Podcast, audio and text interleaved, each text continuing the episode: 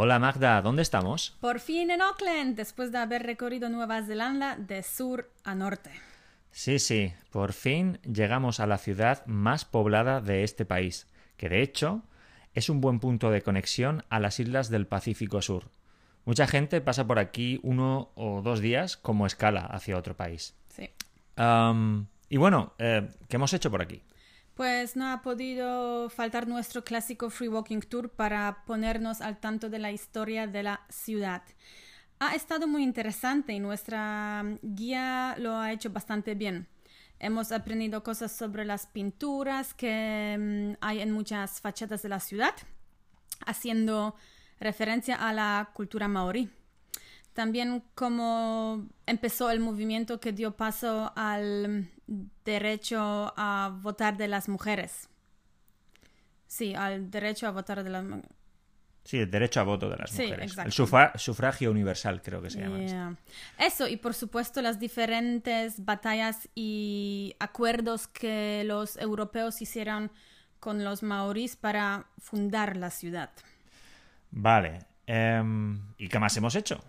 Pues, ¿qué más? Visitar el puerto que está lleno de restaurantes y también se puede comprar pescado fresco. De hecho, algunas ostras deliciosas han caído. ¡Ay, qué ricas! Y nutritivas también, ¿eh? Proteína me dieron. Y, zinc y muchos minerales muy buenos. Pero, bueno, a ver, ¿no hemos usado el puerto para algo más que comer bien?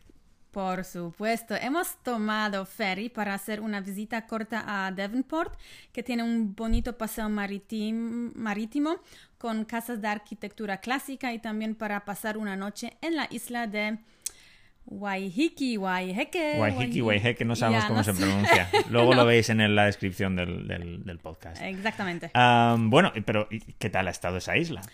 Pues genial, la verdad. Está preparada para hacer ruta de cata de ricos vinos y los restaurantes son muy, muy buenos. De hecho, fuimos a uno de estilo español que se llama Casita Miró y qué bien que nos fue con las tapas, ¿eh? Sí, sí, muy bien Y- presentadas y muy ricas. ¿eh? ¡Oh, qué delicia! y por supuesto también tiene una playa bastante amplia para rajarse. Sí, sí. Habían también eh, mucha gente paseando ahí a los perros, pero como es muy grande era, era cómodo. Mm. Bueno, volviendo a la ciudad, ¿qué más se puede hacer por ahí? Pues se puede ir a Monte Eden para tener buenas vistas de la ciudad, aunque para vistas otra opción, pagando, es subir al observatorio Sky Tower, que es el rascacielos más alto de Nueva Zelanda. Ahí sí que ves bien cómo la ciudad está estructurada con sus puertos, zonas verdes, eh, rascacielos, así como eh, islas de alrededor. Y para, lo más, para los más valientes hay un salto al vacío enganchado a dos guías de metal que mide eh, 192 metros de altura y además lo haces entre rascacielos. También hay un museo marítimo en el que hay barcos reales de los maorís y de los primeros inmigrantes europeos que vinieron.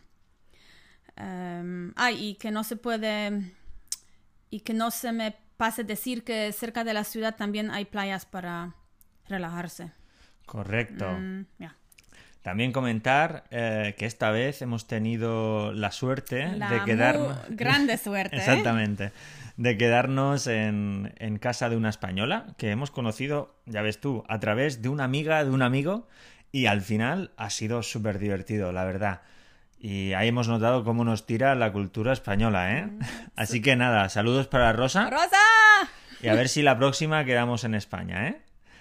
Y, bueno, con esto creo que ya hemos comentado lo que hemos visto por aquí. Y os recordamos, como siempre, que podéis ver los vídeos de nuestros viajes en la cuenta de Instagram holamagda.donde estamos. Adiós, mundo. Chao.